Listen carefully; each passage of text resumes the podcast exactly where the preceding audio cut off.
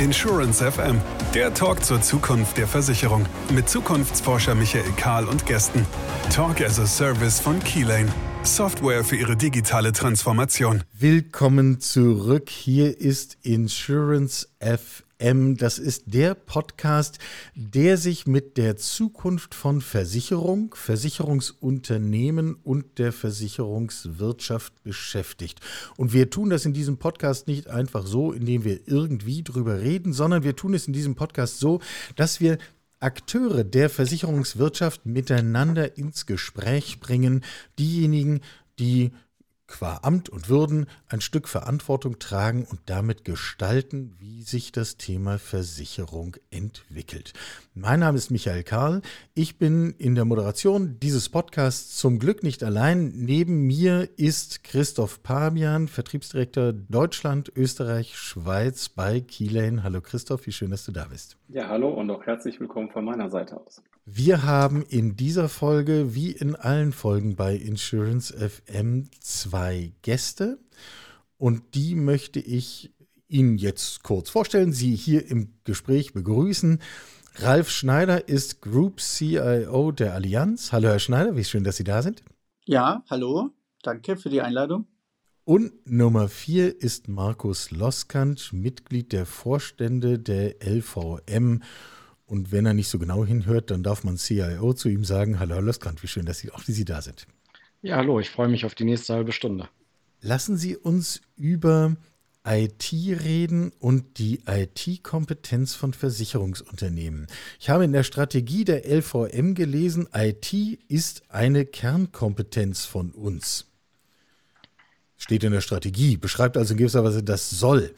Ähm, wie ist denn intern die Wahrnehmung bei Ihnen von der IT? Sind Sie die Kernkompetenten oder gibt es auch welche, die sagen, naja, vielleicht bremst das Thema IT auch eher? Ja, gute Frage als Einstieg. Danke dafür. Also die, Wir wollen gleich äh, mitten der, rein. ja, das passt, das passt perfekt. Also gemeint ist äh, die Aussage Kernkompetenz IT im Sinne von, dass die gesamte LVM das Thema IT als Kernkompetenz, also jeder Mitarbeiter ein Stück IT-Know-how als seine Kernkompetenz ansieht. Das bedeutet nicht nur die IT an sich, äh, die mit Know-how ans Werk geht, mit Herz und Verstand, wie wir immer sagen, sondern jeder Mitarbeiter das Gehen, das Verständnis für, was ist eigentlich IT und wofür setzt man sie ein hat. Ähm, dieser Satz, man mag es kaum glauben, ist 2012, 2012, 2013 in die Strategie des LVMs, äh, hat dort Einzug erhalten. Insofern neigt die LVM immer erst über Themen zu reden, wenn sie sich dann auch materialisiert haben. Also diese Absichtserklärungen äh, liegen dem Münsteraner nicht unbedingt. Insofern, um mir auf Ihre Frage zu antworten, äh, kann ich, glaube ich, mit Fug und Recht behaupten, auch mein Vorgänger hat dafür schon alles getan, dass wirklich die IT-Kernkompetenz im LVM ist. Wir haben dieses Jahr eins draufgesetzt und im Sinn- und Visionsprozess, den wir gemeinsam bestritten haben als LVM-Versicherung, auch den Satz ausgebaut und haben jetzt, sprechen ab jetzt von digitaler Exzellenz. Also noch eine, einen Schritt mehr, ähm, was sich dahinter versteckt, auch gerne im Weiteren. Ja, das können wir vielleicht vertiefen, aber äh, spiegeln wir es mal gleich äh, zu Ihnen, Herr Schneider. Wie würden Sie das über, über sich und Ihre Organisation auch so formulieren?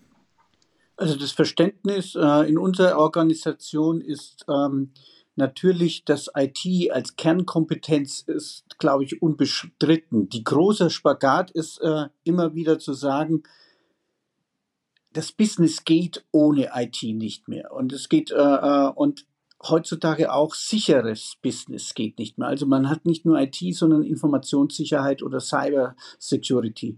Aber dass man Business nicht mehr erfolgreich machen kann ohne IT-Kompetenz und ohne Informationssicherheitskompetenz, ist unbestritten. Die große Frage ist jetzt, wer ist denn jetzt wie stark kompetent, also äh, im Run, im Delivery, im, äh, äh, im Automatisieren, im Digitalisieren, in neuer Geschäftsmodellentwicklung. Ähm, also es betrifft jeden. Informationssicherheit, äh, das würde ich als erstes, und ich glaube, da macht äh, LVM wirklich einen extrem guten Job, es betrifft jeden. Ich würde nur einen Schritt noch weitergehen und sagen, ganz speziell, aber auch die IT muss in sich auch sehr kompetent sein und auch Cybersecurity sehr große Kompetenz, damit man überhaupt noch Cyber Defense machen kann. Ja. Also da bin ich voll bei dir, Ralf. Ich würde sogar auch, so wie du es sagst, einen draufsetzen und sagen, die IT ermöglicht in Teilen nicht nur das Business, ähm, sondern wir kreieren sozusagen durch neue IT-Lösungen auch überhaupt neues Business. Ich möchte jetzt hier nicht Buzzword-Bingo spielen, aber das ganze Thema um Digitalisierung, Ökosysteme, ja, schon auf. genau, ne, gerade Ökosysteme, das geht nur gemeinsam. Ja, und wenn man das versucht alleine hochzuziehen, dann läuft man, glaube ich, in Wald, egal welche Größe das Unternehmen hat. Und auch da macht die Allianz einen Riesenjob äh, in dem Umfeld. Da kann man immer viel miteinander, voneinander lernen und sollte sich auch nicht zu fein sein dazu, äh, Informationen und Argumente auszutauschen. Zu dem ganzen Thema, was unterschiedliche Versicherungsunternehmen miteinander machen können und wie, dazu kommen wir vielleicht im weiteren Verlauf des Gesprächs nochmal. Sie haben beide einen interessanten Gesichtspunkt bestätigt. Es geht ja nicht nur darum, die eigenen Mitarbeiter, Mitarbeiterinnen der IT-Abteilung exzellent und kompetent ähm, zu halten, zu entwickeln. Sie haben beide angedeutet, dass Sie es eigentlich als Ihre Aufgabe betrachten, dem gesamten Haus diese Kompetenz zu verpassen. Oder beziehungsweise, ich formuliere es als Frage, ist das Ihre Aufgabe? Herr Schneider. Ja, unbedingt. Also äh, ich habe mal äh, in der Allianz begonnen, äh, auch als ITler im Vertrieb. Und ähm, im Vertrieb bekommt man eigentlich nur Achtung und Respekt äh, als ITler, wenn man hilft, im Business, im Verkauf erfolgreicher zu sein. Also sonst wird man immer nur als Kostfaktor oder vielleicht sogar als Verhinderer gesehen. Also man muss zeigen, wenn man auf Augenhöhe kommen will mit dem Business, muss man ähm, praktisch also das Business in den Vordergrund stellen. Jetzt, wie der Markus es gesagt hat, du kippt es jetzt ein bisschen. Um im Business erfolgreich zu sein, musst du extreme IT-Kompetenz haben, weil manche Geschäftsmodelle, manche Automatisieren, manche Kundenansprachen gehen nur mit der richtigen IT. Also dieses partnerschaftliche Verhältnis und das mal mehr zurückgefragt wird, was geht denn noch in der IT, ist äh, ähm, angekommen im Business. Jetzt gibt es aber hier die große Herausforderung und deswegen ist diese Awareness schaffen so essentiell. Was kann denn die IT? Und das muss das Business auch lernen und sie kann nicht alles und nur wünscht dir was im Business und vorstellen Requirement. So klappt äh, Digitalisierung nicht. Ja, da gebe ich dir recht, Ralf. Ich habe da einen schönen Satz für. Ich sage immer, ich habe nur Zaubern für Anfänger bis jetzt studiert. Zaubern für Fortgeschrittene arbeite ich noch dran. Das trifft es aber ganz gut, was du sagst. Äh, man Absolut. muss es gemeinschaftlich äh, und auch die Mehrweite muss in den Vordergrund stehen. Ne? Das sieht man ja oft auch bei innovierenden Unternehmen, dass sie technische Lösungen in den Vordergrund drehen.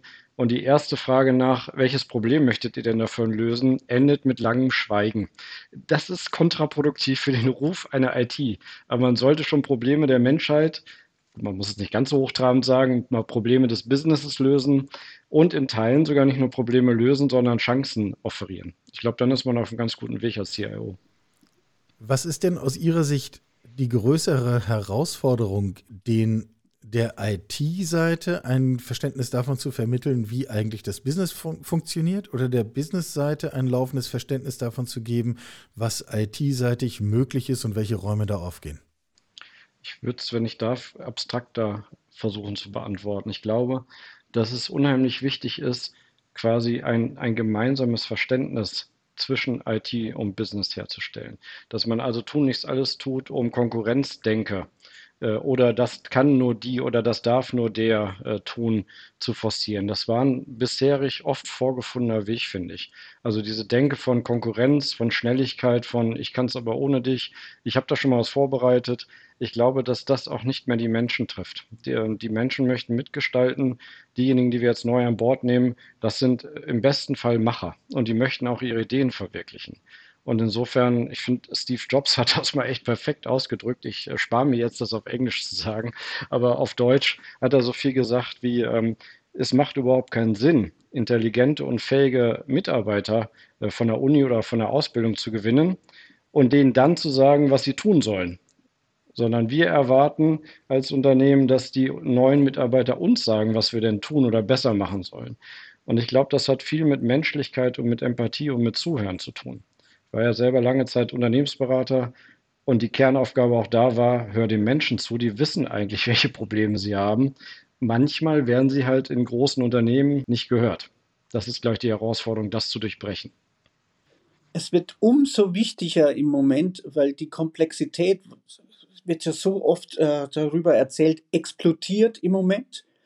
Und, ähm, und das zweite große Paradigmenwechsel ist, man sollte resiliente äh, Systeme äh, bauen. Wir sind äh, fragil, wir sind verletzlich. Nur wie geht man dann mit der Verletzlichkeit? Und der Ukraine-Krieg hat es ja jetzt auch definitiv gezeigt, wie verletzlich unsere Systeme sind.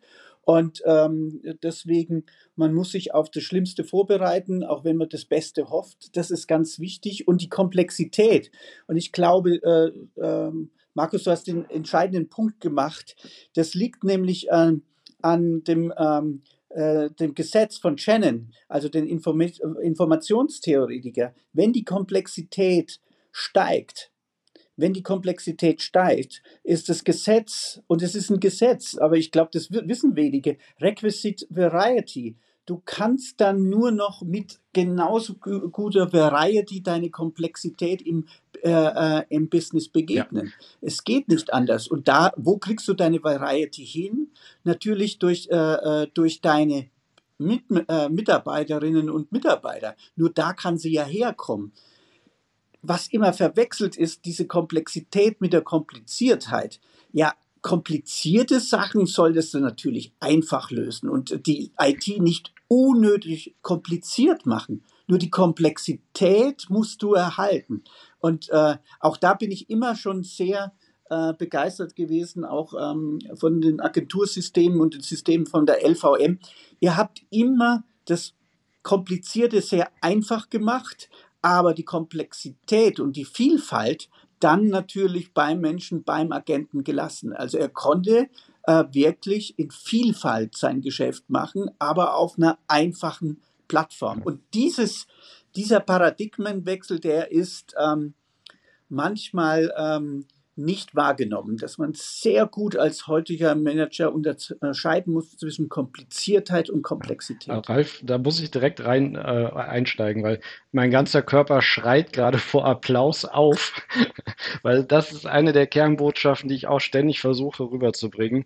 Ähm, ich ich finde das immer unerträglich, auch auf Bühnen, das kennst du auch, wenn Menschen da vorne stehen und sagen, das muss man einfach einfach machen.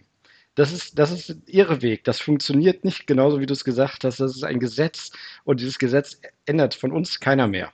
Und was man machen muss, glaube ich, da bin ich voll bei dir, Komplexität zu lieben und zu umarmen und zu sagen, wie baue ich mir denn Methoden, Werkzeuge, Tools, IT, whatever, um mit Komplexität umzugehen.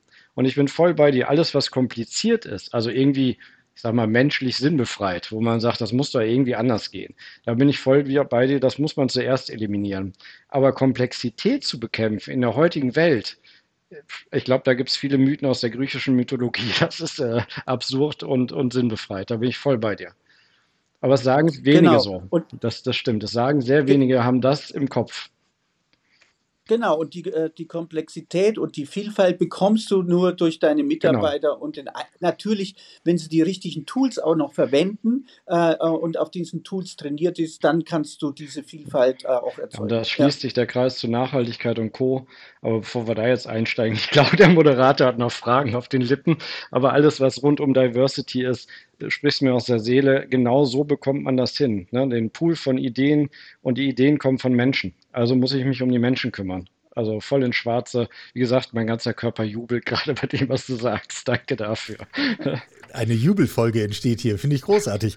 Ähm, wie bringen Sie aber Ihren beiden Organisationen bei, diese Komplexität auch auszuhalten?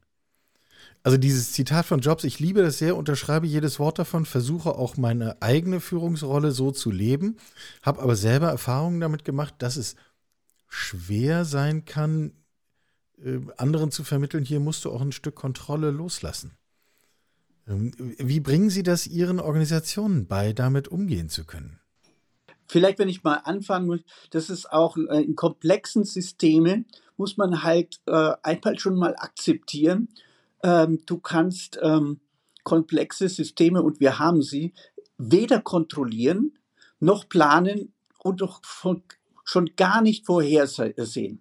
Dann könnte man sagen, ja, äh, muss ich jetzt aufgeben? Ja, wenn ich nichts mehr kontrollieren kann und nichts mehr planen und nichts mehr vorhersehen kann, dann wird es ja schwierig. Dann heißt Wozu es, sind nein. Sie dann CIO? Ja, ja, da ist ein C musst, drin. Ja, du musst jetzt äh, eine Ebene höher gehen und ich weiß, dass der Markus genau auch da ein Vertreter sind. Du musst auf der Meta-Ebene ein Modell dir überlegen, das zur Selbstorganisation äh, ähm, tendiert. Das heißt, du musst Kontrolle über Controls bekommen, ja, und nicht mehr über Kontrolle.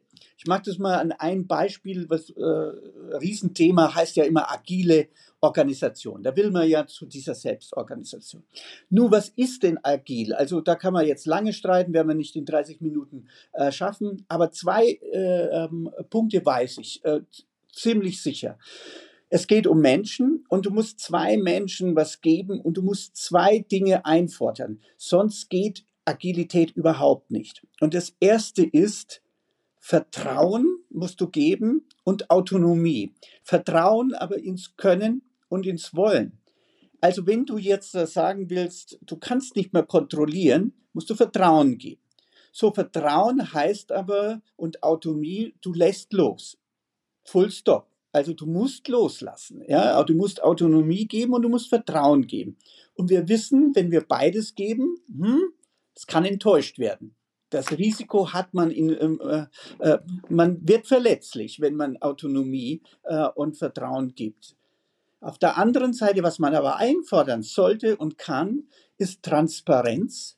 Also man muss, der, wie beim Fußball, es ist ja nicht so, dass dann dem, äh, dem Coach verboten wird, zuzuschauen, sondern diejenigen zeigen, äh, was sie tun und was ihr Fortschritt ist und wo, wo es Probleme gibt, damit ich auch intervenieren kann. Also Transparenz.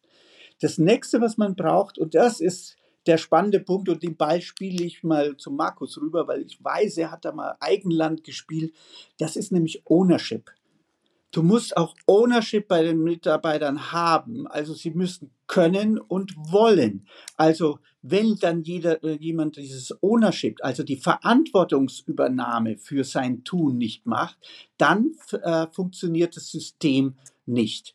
Und jetzt kann man aber die Kontrolle kriegen ähm, über oder den Kontroll bekommen über diesen Monitoring-Prozess der Transparenz und zu schauen, ob die Ownership vorhanden ist. Und dann heißt es aber nicht intervenieren, indem man sagt, ja, ähm, wie beim Fußball auch, was macht man dann? Strategieplanungen, Training, man macht dann halt vielleicht doch mal die Aufstellung, wie man sich beim Eckball verhält und so weiter. Äh, aber das muss man dann außerhalb des Tuns machen. Also trainieren kann man oder sein Modell auch ein bisschen anpassen. Ja. Aber die Ownership ist die, das Wichtigste, was man einfordern muss bei den Mitarbeitern. Ja, und es fängt, Ralf, wie du sagst, ganz vorne an. Also wir haben ja auch äh, drei, ja, man sagen, Kernwerte in der Zusammenarbeit in, in Haltung, vielleicht ist das das beste Wort, in der Art und Weise, wie wir miteinander umgehen. Vielleicht trifft es das am besten. Und die drei Worte fängen an mit Vertrauen. Das ist genau das, was Ralf sagt. Wenn ich Menschen nicht vertraue, muss ich, brauche ich auch, kann ich aufhören, weiterzudenken. Also wenn ich alles versuche über bisherige, wie es früher vielleicht war, Fließbandarbeit, da konnte ich jeden Schritt wirklich controllen oder noch schlimmer kontrollieren. Also von Kontroll noch weit weg. Da war nichts mit Metaebene und ich versuche die Rahmenbedingungen so zu machen, dass es funktioniert, sondern ich habe geguckt, ob die Schraube angezogen ist oder nicht. Fertig. Es war ziemlich simpel, das Management. Ja, und man hat daneben ähm, gestanden und gemessen, ob es zwei Sekunden dauert genau. oder zweieinhalb. Genau, ziemlich simpel. Aber da bin ich bei Ralf in der komplexen Welt. Das ist halt nicht mehr äh, vorhersehbar. Das ist ja genau der Geist davon. Dass zu viel Inputfaktoren, zu viel Outputfaktoren. Es gibt ein paar schöne Modelle, aber es ist halt ein Modell, ist ein Modell. Das heißt, wir haben beim LVM drei Kernwerte auch verankert dazu. Genau deswegen, nämlich das erste ist der Kernwert Vertrauen äh, in beide Richtungen, also zur Führung, aber auch zum Mitarbeiter, wenn man das so ausdrücken möchte. Der zweite Wert, den hat Ralf auch angesprochen, das ist das Thema Sicherheit. Weil Vertrauen schafft die Sicherheit, dass ich mich überhaupt wohlfühle zu agieren. Da kann ich gleich noch was zu sagen.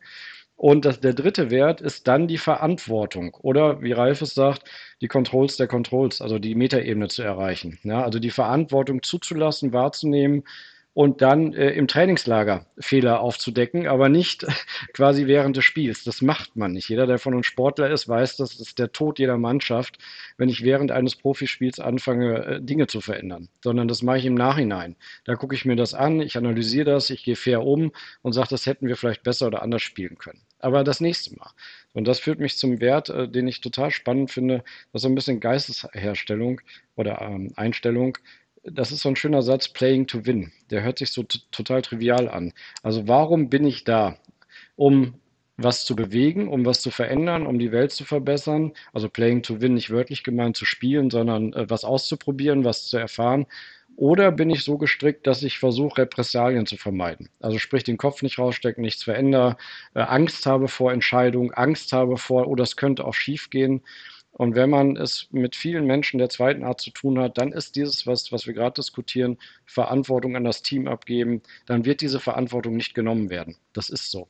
Das heißt, auch da bin ich wieder auf der Metaebene. Ich muss erstmal ein, ja, ist vielleicht übertrieben, aber ein Wohlfühlbiotop schaffen, dass die Menschen wieder aufleben und sagen, ich darf, ich soll was entscheiden und machen und tun. Und danach gibt es kein Kopfabreißsystem, sondern ein äh, Coaching-System mit Lass uns drüber reden. Äh, was, was ist unangenehm gelaufen? Das ist aber auch, um die letzte Facette vielleicht zu erwähnen, total wichtig, dann ein, ein, ein gutes Rahmenwerk von Ideen, von wie geht man miteinander um, was will man eigentlich erreichen, man kann es auch Strategien nennen, zu haben. Weil wenn die Mitarbeiter nicht wissen, in welche Richtung es gehen soll, wie sollen die sich denn dann frei bewegen? Ja, das ist, also ich kann alles fordern, aber wenn ich alle zwei Tage meine Meinung ändere und mein Fähnchen im Wind hänge, dann wird hier niemand mehr Verantwortung übernehmen. Das heißt, man muss sich extrem gut wie eine Agilität darauf vorbereiten, Rahmenrichtlinien haben, ein gutes Team haben und dann kann man sich auch völlig frei bewegen, so wie die Straßenverkehrsordnung. Ja, funktioniert ja da draußen mit ein paar wenigen Regeln. So ist das im Unternehmen, finde ich persönlich auch. Und da würde ich auch äh, einhaken, Markus. Äh, du, du hattest mit äh, Haltung, ich würde sagen Sicherheit, wahrscheinlich ja, psychologische ja. Sicherheit. Ich muss mich sicher bewegen können, um mich entfalten zu können.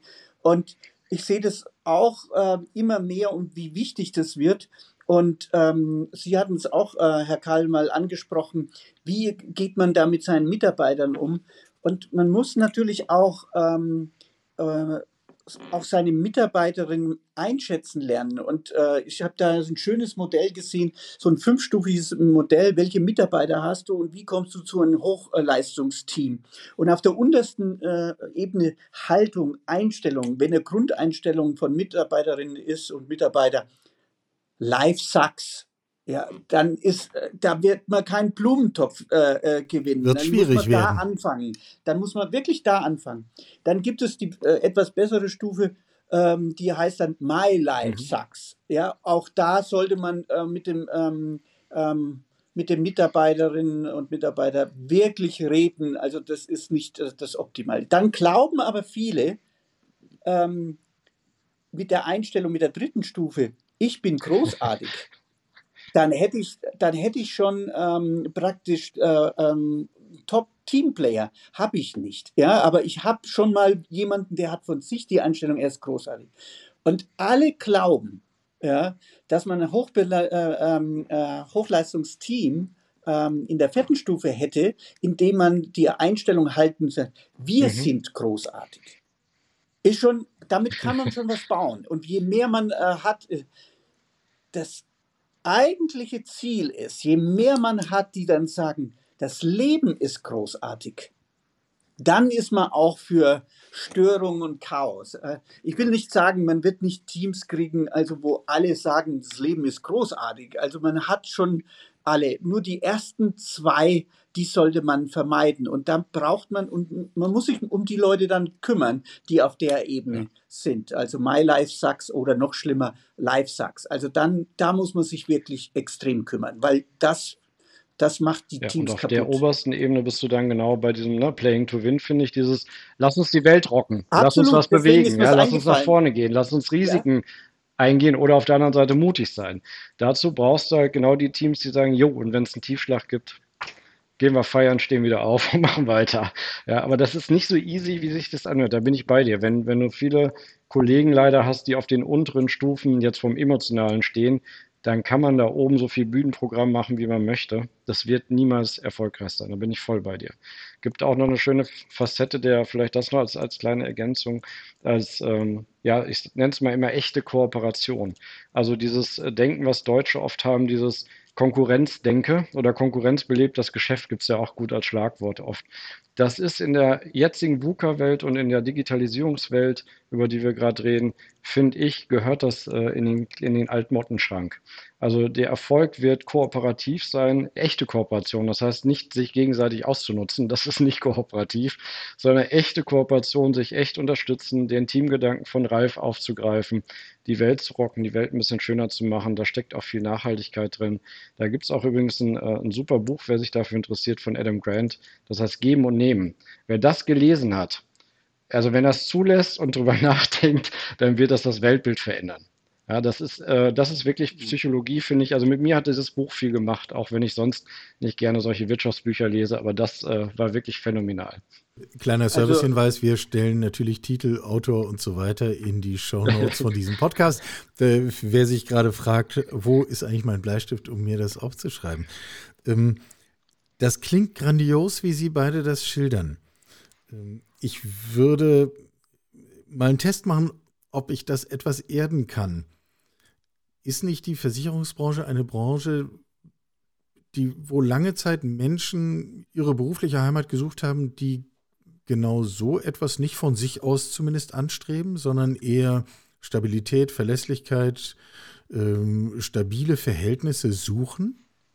Ich glaube, dass sich das nicht ausschließt. Also ich bin ein Fan davon, die Welt ähm, ganzheitlich wahrzunehmen und, und auch mit so einem Ambidextrie-Gedanken zu versehen. Also so, sowohl als auch glaube, dass die Versicherungswirtschaft, die Mitarbeiter ja schon sehr geprägt waren und auch sind von dem Thema Sicherheit, aber auch im Sinne von Sicherheit geben. Also akti der aktive Part mit, wenn dir was passiert, lieber Kunde, ähm, wir versichern dein Leben im besten Fall, dein Haus, deine Besitztümer. Äh, du stehst nicht vor dem Nichts, wenn dir was Schlimmes passiert. Ich glaube, da sind schon einige Mitarbeiter von geprägt. Und das ist, finde ich, eine gute Voraussetzung, dieses Gen auch zu haben, die Welt ein bisschen schöner zu machen. Dass dann natürlich jetzt ganz andere Gedanken dazukommen, ergänzend, deswegen sowohl als auch spielend, im Sinne von vielleicht innovativ sein, Prozesse zu optimieren, Digitalisierung nach vorne treiben, Schadenbearbeitung beschleunigen, automatisieren und, und, und, diese ganze Begriffswelt. Ich glaube, dass sich das nicht ausschließen muss. Und man muss es halt, weil es Menschen sind und jeder Mensch so seine Berührungsängste oder Hürden auch hat, das ist ganz normal, muss man es, glaube ich, in, in guten Dosen machen und immer wieder, das, das fand ich faszinierend von Ralf, gerade unten anfangen. Also unten in der, in der Psychologiepyramide und nicht direkt oben was hinschreiben und sagen, lauf dahin, dann drehen sich alle um und sagen, jo, mal gucken, wie der nächste Vorstand agiert. Das, das bringt gar nichts. Aber ich wenn habe hier schaffe, meine Stelle, Vorstände genau. kommen und gehen. Genau, aber wenn ich es schaffe, ganz unten anzufangen, um Menschen da abzuholen, und da bedarf es wirklich vieler Methoden. Wir haben ja sowas auch eingeführt wie Put the Fish on the Table. Also schon wieder, sorry, so ein blödes englisches Wort, aber die Engländer schaffen oder Amerikaner schaffen es oft, das mehr auf den Punkt zu bringen. Das heißt, wenn du ganz unten anfängst und diese Einstellung hast, das Leben ist anstrengend, das Leben nervt, ich will hier gar nicht sein, der Job ist anstrengend äh, und, und so dieses auch das Gefühl hast, die Mitarbeiter können das nicht äußern. Die dürfen es auch nicht sagen. Die dürfen keine Gefühle haben. Die dürfen nicht äußern, dass es ihnen gerade schlecht geht. Äh, oder noch schlimmer, ich sag's ja, aber es hört mir ja keiner zu. Ähm, dann helfen wirklich ganz unten in der Pyramide simples Handwerkszeug. Dazu gehört Putzefisch on the Table, das haben wir hier eingeführt. Äh, inzwischen laufen auch Kollegen mit so einem kleinen Plastikfisch rum. Was heißt das? Übertragen heißt, wenn ich was äh, bewegt, wenn ich was belastet, also wirklich stört als Mitarbeiter, und du legst diesen Fisch, den frischen Fisch, nicht auf den Tisch, sondern lässt ihn unten. Kann man sich jeder ein Bild, glaube ich, im Kopf, was ich gerade projiziere, dann fängt das Ding an zu verfaulen, zu schimmeln, zu stinken und irgendwann wird es unansehnlich und du holst es nie wieder hoch. Und dann bist du genau in so einer, ist jetzt ein bisschen einfach gesagt, aber so in die Richtung, das Leben nervt mich ja, oder stinkt mir. Und äh, andersrum, wenn, wenn du da locker drüber reden kannst, ja, da legen Kollegen Plastikfisch auf den Tisch und sagen, ja, der Gegenüber lächelt schon und sagt, okay, was willst du von mir? Ich habe es verstanden, wo ist das Problem? Dann haben sie gleich eine andere Öffnung. Das ist wirklich trivial, was ich gerade sage. Aber das beschäftigt Menschen und wie viele Menschen laufen, wie Ralf es sagt, rum mit, ich habe keinen Bock mehr. Und das hört mir eh keiner zu. Ich würde das nochmal ergänzen. Äh, total inspirierend und ich hatte das ja schon vorher mal gehört äh, von dir. Und das ist der Schlüssel. Also äh, äh wenn man so eine Kultur schafft, also dass man wirklich äh, die, die, die wirklich schwierigen Dinge äh, auf den Tisch legt, das ist wirklich äh, ein Schlüssel. Und ich habe es auch gelernt in der Interaktion, massiv gelernt ähm, in äh, Cybersecurity. Das sind absolute Profi. Also die haben einen äh, absoluten Respekt. Also das, das sind solche wirklich guten Leute und intelligenten Leute und erfahrenen Leute, das ist ähm, wirklich beeindruckend und äh, man kann da nur mit Respekt äh, ähm, sehen oder ihnen entgegen äh, ähm, oder mit ihnen gehen. Wichtig ist aber, sie sind auch Menschen. Und Menschen haben eigentlich immer eine, äh, aber man kann es genauer erkennen, äh, worauf man achten wird. Das Erste und Wichtigste ist bei Menschen ist, sie müssen erstmal wahrgenommen werden. Also wenn du deine Menschen und deine Mitarbeiter nicht mehr wahrnimmst und sie nicht als Individuum, dann hast du ein Riesenproblem. Probier das mal mit Nerd. Also einen Nerd nicht wahrzunehmen, dann hast du schon ein Problem. Das nützt dir aber nichts. Also äh, äh, wahrnehmen ist schön. Das Zweite, du musst ihn verstehen. Also du musst äh, den äh, äh, Kolleginnen oder den Kollegen verstehen. Auch das ist am Ende aller Tage, aber man kann keine Abkürzungswege gehen. Auch das nützt noch nichts, wenn du verstanden hast. Nämlich der dritte Schritt ist, du musst dann auch wertschätzend sein. Ja, also auch ähm, Wertschätzung geben, wahrnehmen, verstehen und wertschätzen. Nur beim Nerd ist es deswegen so schlimm, wenn du da schlampig bist und hast nur äh, das Falsche wahrgenommen. Oder du glaubst, was verstanden zu haben und du lobst einen äh, Nerd äh, für etwas, was er für totalen Bullshit hätte, dann hast du das Vertrauen für die nächsten paar Wochen erstmal ja, Ja, im Münsterland für die nächsten Monate, aber ist okay. da sind wir wieder bei den stabilen Verhältnissen, über die wir ja schon genau. sprachen. Jetzt haben Sie beide das Stichwort Kooperation angesprochen und wir haben über echte und nicht so richtige Kooperation gesprochen. Ähm, das eine ist ja, das innerhalb der eigenen Organisation zu fordern und zu fördern. Das ist ja schon herausfordernd. Ähm, in diesem Podcast haben wir uns kürzlich mit der These beschäftigt, dass wir eigentlich vor einer Zeit der Kooperation auch zwischen Versicherungsunternehmen stehen. Und ich bin mir ehrlich gestanden immer nicht sicher, ist das eine Sonntagsrede, weil was würde man dagegen sagen wollen? Natürlich sagt man da gar nichts dagegen und hinterher programmiert trotzdem jeder seinen Kram selber. Oder ist das tatsächlich so etwas wie eine eine Wende hin zu einem, einer kooperativen Phase dieser Branche. Wie schätzen Sie beide das ein? Und wenn Sie Kooperation befördern wollen, wie tun Sie das? Vielleicht, wenn ich mal anfangen darf. Es geht für mich zum Beispiel, nehme ich das äh, Extrembeispiel Sicherheit wieder, also Sicherheit Cyber Security. Also da gibt es einen, äh, einen, einen Satz, den habe ich auch öfters immer äh, oder öfters gesagt, never walk alone. Also in Cybersecurity, wer glaubt, alleine das hinzukriegen, dieses Thema, vergiss es. Damit wirst du gezwungen. Aber wenn das für Cybersecurity gilt, dann ist es nur die Spitze dieser Komplexität. Das gilt für alle Belange, also ähm, auch fürs Business, auch für die Wirtschaftsbranchen oder Branchen müssen auch miteinander äh, ko kooperieren und so weiter. Ich möchte aber einen äh, Punkt mal machen und den dann an Markus geben. Vergiss es aber. Versicherungsunternehmen kooperieren nicht. Es kooperieren immer nur Menschen. Und das muss man einmal verstanden haben. Es geht nicht um Organisationen. Es kooperieren äh, immer nur ähm, Menschen miteinander. Und äh, Markus ist da ja sehr ähm, aktiv im GTV-Verband. Und das ist natürlich ein Organisationsverband, aber auch dort kooperieren Menschen miteinander. Und je mehr man das äh, hinbekommt, dass die Menschen aus der Branche mehr miteinander in Kooperation kommen, dann würde ich als Resultante, aber nicht als Beginn sagen, dann kooperieren äh, nicht nur Sonntagsriemen, dann kooperieren auch die Unternehmen miteinander. Es tut mir ja schon fast leid, aber ich könnte jetzt mir das Leben einfacher machen und sagen, du hast recht, Ralf. Genauso ist es. Ähm, ich glaube auch, das liegt an den Menschen in der Tat. Äh, Unternehmen, also Institutionen können nicht wahrhaftig miteinander kooperieren. Die können LOIs machen, die können Verträge schließen, aber derjenige, der kooperiert, das ist nun mal zumindest in der heutigen Zeit, in unserer Zeit, dem Menschen vorbehalten, das zu tun oder zu lassen. Und ich bin fest davon überzeugt, dass der Schlüssel wirklich in beiden liegt. Es gibt Themenfelder, die liegen quasi auf der Hand. Also sowas, was Ralf gerade gesagt hat im Security-Bereich. Wer will denn da alleine laufen und alleine stehen? Wofür gibt es denn die ganzen SOCs und äh, Informationsdienste, sich gegenseitig zu helfen? Das funktioniert schon sehr gut. Das Wort hervorragend will ich noch nicht benutzen, aber wir sind auf einem sehr, sehr guten Weg, auch als Branche, äh, als Assekuranz. Es gibt Themenbereiche, ja, da liegt der Schlüssel am Erfolg vielleicht wirklich noch an dem, wer hat es erfunden? Also wer, wer bringt es vielleicht auf den Markt und Co. Das muss man auch spielen können. Das würde ich aber nie in den Vordergrund drehen.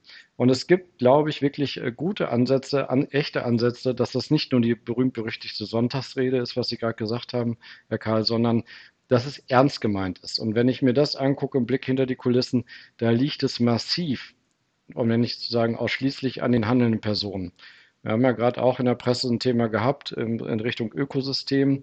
Äh, das will ich gar nicht nach vorne bringen, sondern mir geht es jetzt um das Thema Kooperation in dem Thema. Äh, da kooperieren drei Unternehmen, auch pressetauglich zusammen. Das ist in dem Fall ja die HUK, die HDI und die LVM. In dem Thema Ökosystemaufbau, Plattformaufbau für ein B2B2C. Sorry, schon wieder so eine blöde Abkürzung. Also Business to Business und dann erst an den Endkundengeschäft wo wir genau das, was Ralf gesagt hat, dieses, warum willst du das selber erfinden? Warum, warum machst du nicht ein, eine Beteiligungsplattform, ähm, wo genau die Vorteile für die Kunden drauf liegen? Transparenter Prozess, guter Service, gute Abwicklung. Zum Beispiel jetzt in dem Fall mit Autoankauf. Aber das ist jetzt nur ein, ein Mini-Prozess, auf den kommt es nicht an, den wir da drüber schleusen werden. Warum soll man das selber erfinden? Also warum soll man nicht sagen, wir lösen das Kundenproblem? Das Kundenproblem ist nicht, ne, der, der Kunde möchte sein Auto nur dem LVM, der Allianz, der Hook, wen auch immer verkaufen. Das Kundenproblem ist, ich habe hier einen alten Wagen, ich habe einen Neuwagen gekauft und ich habe keinen Bock, den Wagen auf der Straße selber zu verkaufen. Weil die ganzen Sachen mit äh, Ausweiskopie, Fahrt, also Sie merken, ich habe das gerade hinter mir für meine Frau gemacht, das ist spaßbefreit. Und da jemand zu haben und zu sagen, das ist ein geiler Service, der kümmert sich um das Geld, der, der kümmert sich darum, dass das Geld auf mein Konto geht. Das ist auch kein Fake-Geld, das ist echt. Der hat einen echten Kaufvertrag für mich gemacht, der mir diesen ganzen, ich mag es nicht, Gerödel abnimmt. Ja, gibt es was Besseres, als ein Kundenproblem zu lösen? Und ich glaube, äh, da sind wir inzwischen lernfähig, hören einander zu und sagen, dann lass uns bitte das Problem zusammen lösen. Ja? Also bedeutet das quasi, dass der Wettbewerbsgedanke, zumindest wenn wir äh, Richtung IT-Systeme schauen, doch eher in den Hintergrund gerückt ist die letzten Jahre, um halt wirklich eine echte Kooperation zwischen den Versicherungskonzernen aufzubauen, um halt die Kundenprobleme zu lösen. Äh, vielleicht auch sagen, das ist praktisch mein Lieblingsthema. Äh, dieser Wettbewerb der Wettbewerb ist gut in einfachen Systemen. Äh, er spornt nämlich an. Und es ist kein Altruismus, warum solche Sachen gekommen ja. Es kommt durch diese Komplexität.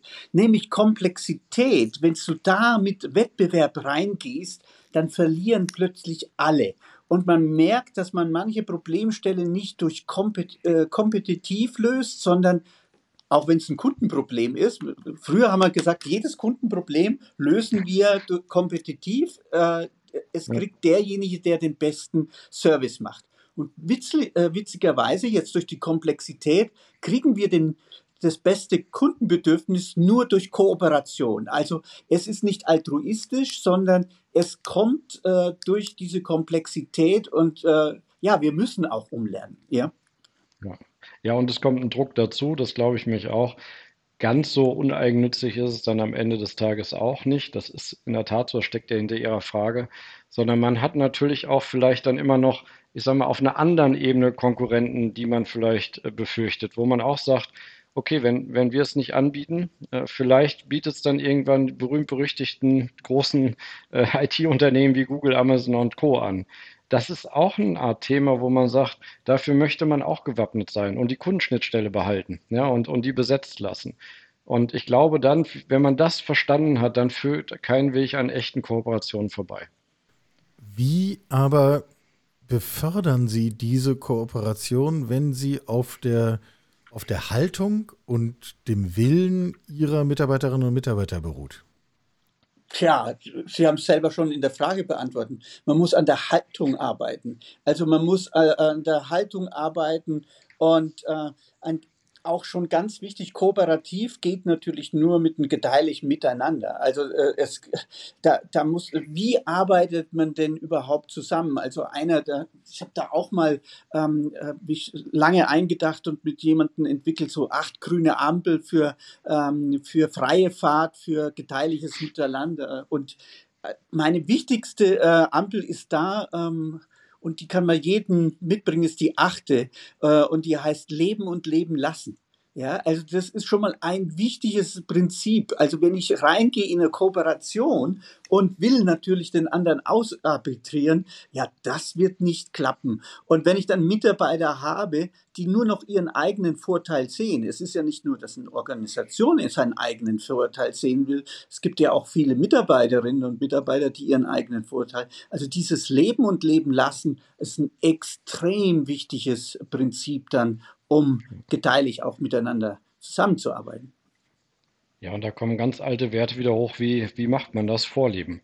Das heißt, sich wirklich selber jetzt nicht einmischen, sondern zuhören, dabei sein bei den Gesprächen und dann zur Not steuernd eingreifen. Wenn eben genau die Bestrebungen kommen, die Ralf gerade sagt, mit, aber davon haben wir ja gar keinen Vorteil oder da möchte uns der andere doch nur über den Tisch ziehen, das muss man doch sehen oder in dem Moment wirklich einzuschreiten und zu sagen, wenn wir damit anfangen, dann ist der Geist von echter Kooperation, von Fairness, von all den Themen von Tisch, also dann können wir gerne jetzt Juristen beschäftigen und das äh, durchexerzieren, das führt nicht zum Erfolg. Das heißt, es bleibt nichts anderes übrig, als das aktiv mitzugestalten, die Leitplanken zu machen. Sagen, man kann über alles diskutieren, das ist nicht friss oder stirb, aber Fairness, äh, vernünftig debattieren miteinander, das sind äh, Themen, die müssen Teile von uns wieder lernen. Ich sage es mal vorsichtig. Also das stelle ich immer wieder fest, das ist auch so ein roter Punkt von mir, diese Radikalisierung in Meinungsäußerungen, die wir auch gerade im Internet äh, finden, am besten noch anonym,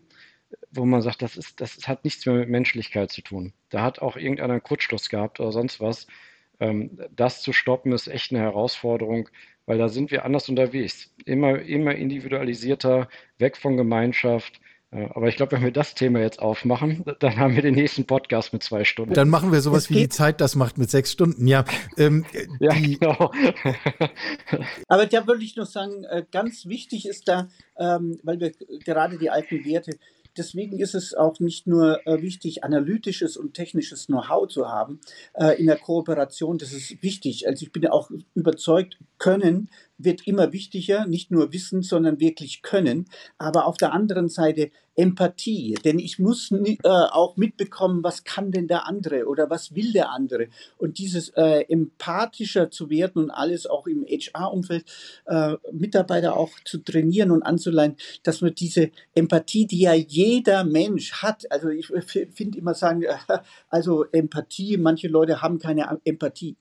Es kann aber nicht sein, sonst wäre er nicht nicht, hätte er nicht überlebt. Jeder Mensch ist empathisch und äh, es ist wohl vielleicht manches dann verschütt gegangen. Aber was verschütt gegangen ist, kann man ja wieder aufwecken. Und ich glaube, daran sollte man auch eher, äh, arbeiten und weil man ja kooperieren muss. Man kann jetzt nicht mehr einfach nur sein Ding alleine machen, äh, aus, nicht nur als äh, ähm, altruistischen Ding, sondern auch als Selbstzweck muss man kooperieren ja. in komplexen Umfeld und deswegen auch Empathie wieder neu entdecken und als Chance sehen für die Kooperation. Ja, ich denke, das ist auch in der Vergangenheit in Teilen wegtrainiert worden. Da bin ich ja. voll bei dir, Ralf. Im Sinne von, eine Führungskraft hat keine Gefühle oder er zeigt sie zumindest nicht. Ja, oder Mitgefühl mit den Mitarbeitern. So, die sollen hier arbeiten, basta. Also ich kenne noch solche Lehrsätze aus meiner, äh, Gott sei Dank inzwischen älteren Vergangenheit. Ich habe sie immer nicht verstanden. Also ich, ich habe sie immer für, das kann doch nicht euer Ernst sein, äh, gehalten bis ich Gott sei Dank auch äh, in die modernere Führung und Leadership äh, da teilnehmen durfte und dort genau das Gegenteil erfahren habe mit Menschlichkeit, Empathie, Zuhören, äh, Themen aufnehmen. Natürlich muss man, das gehört dazu, auch mal Kante zeigen. Also man muss aber die Leute nicht vor die Wand fahren. Man kann auch Kante inhaltlich zeigen und sagen, okay, aber das ist trotzdem der Weg, da müssen wir hin. Äh, man muss auch Diskussionen beenden können. Man kann sie aber menschlich beenden oder man kann sie mit, äh, ne, mit Rauschmiss beenden. Also da gibt es eine Bandbreite, die man, äh, wie man lernen kann. Und da bin ich bei dir, diese Werte wieder zu entdecken. Das schadet nichts, auch wenn sie wahrscheinlich nichts mit Digitalisierung zu tun haben im ersten Blick.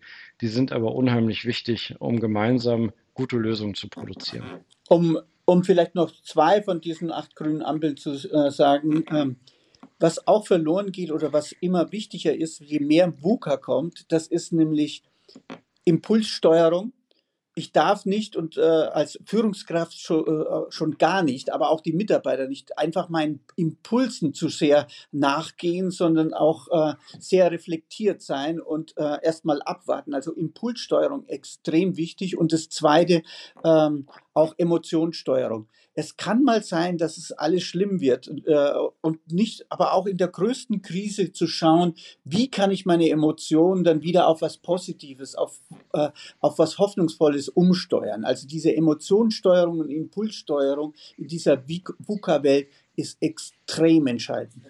Ja, da haben wir, glaube ich, alle in Corona lernen dürfen, wie wichtig das ist, das Licht am Ende des Tunnels zu sehen und nicht das Risiko und dass ich, ich muss sich wegschließen und also Kopf in den Sand, genau wie du sagst, äh, ist der falsche Weg. Aber diese Impulse, diese Hoffnung geben, dieses, wie gestalte ich die Zukunft, auch das, äh, wer Krisen schon gemanagt hat, das kann man nur mit einem entspannten Gehirn machen. Wenn mein Gehirn selber auf Alarmstimmung steht, dann ist der Mensch ein Fluchttier. Das ist so. Das ist von Natur aus so dann steuere ich gar nichts mehr, dann, dann reagiere ich im schlimmsten Fall und nachher darf ich mich entschuldigen, es tut mir leid. Also das ist, das ist eine der großen Herausforderungen, das abzuschalten und zu sagen, nee, reflektieren ist gut, Kritik üben ist gut, coachen ist gut, aber Überfälle sind keine gute Idee. Sagt Markus Loskan, Mitglied der Vorstände und de facto CIO bei LVM, im Gespräch mit Ralf Schneider, Group CIO der Allianz bei Christoph Pabian von Keylane und mir, Michael Karl. Und meine Liste, nur um das mal transparent zu machen, der Themen, über die ich in genau dieser Runde würde weiterreden wollen, ist jetzt immer länger geworden im Laufe dieses Gesprächs. Betrachten wir es also als eine Art Podcast, der ein Vorgespräch für viele weitere Podcasts in dieser Runde ist. Mal sehen, ob die beiden sich darauf einlassen. Bis hierher Ganz herzlichen Dank von uns. Ein außerordentlich inspirierendes Gespräch, wie ich finde. Danke. Danke für die gute Moderation. Perfekt. Vielen Dank. Insurance FM, der Talk zur Zukunft der Versicherung. Mit Zukunftsforscher Michael Kahl und Gästen. Jeden Monat im Gespräch mit Entscheidern und Treibern der Versicherungswirtschaft. Talk as a Service von Keylane. Software für Ihre digitale Transformation.